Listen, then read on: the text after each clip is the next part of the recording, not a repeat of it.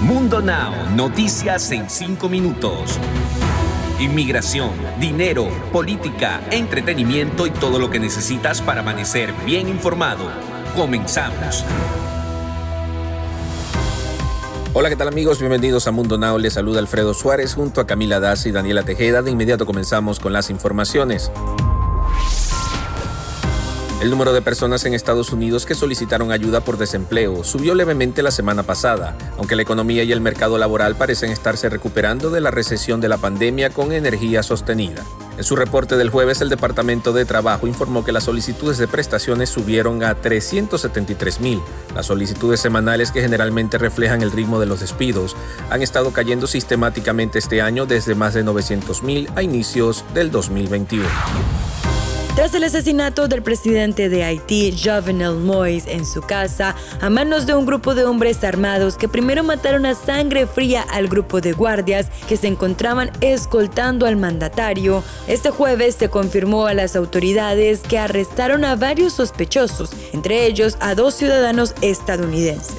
La situación en Haití está cada vez más tensa ya que el jueves se registró un tiroteo en el que la policía asesinó a siete sospechosos y detuvo a otros seis, incluidos los dos ciudadanos estadounidenses. Por tal razón es que la investigación se inició, donde se asegura que no se parará hasta dar con el responsable de la muerte del presidente y de quienes estuvieron presentes. Tras el paso de la tormenta tropical Elsa se emitió una alerta de tornado a través de las redes sociales, por lo que las autoridades llaman a la población de las Carolinas a tener precauciones debidas. Durante este viernes se pronostican fuertes lluvias que pudieran originar inundaciones en varias zonas del país, pero se mantiene la posibilidad de que salga de la región el viernes por la noche. El presidente de Estados Unidos, Joe Biden, informó el jueves que la misión militar estadounidense en Afganistán concluirá el 31 de agosto. Our military mission in Afghanistan will conclude on August 31st. The drawdown is proceeding in a secure and orderly way.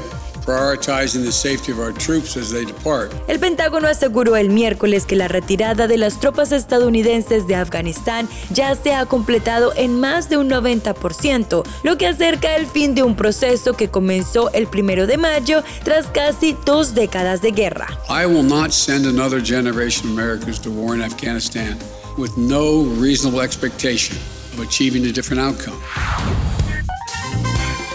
Y ahora sigue actualizándote con nosotros. En esta oportunidad es momento de que te enteres de lo más nuevo relacionado con el mundo del entretenimiento.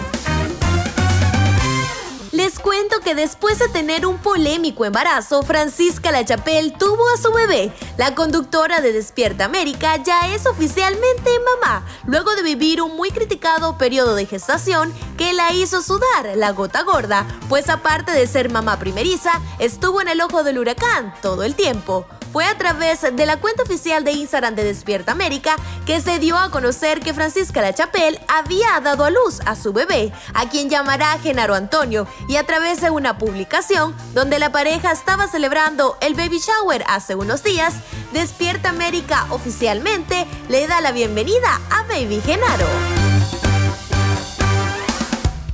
Y en más noticias, tras la muerte de la influencer Odali Santos Mena, debido a un paro respiratorio, la clínica Skinpiel, donde se sometió para realizarse un tratamiento para reducir la sudoración en sus axilas, rompe oficialmente el silencio y explica todo lo que pasó. Según la clínica, al momento de llenar y firmar el formulario previo al tratamiento, Odalis refirió que no estaba tomando ningún tipo de suplemento. Sin embargo, al recibir la anestesia, Odalis sufrió un paro respiratorio inmediato y pese a los esfuerzos tanto de un médico de la clínica como de los paramédicos, falleció sin que los especialistas o socorristas pudieran hacer algo al respecto. Definitivamente, qué triste noticia.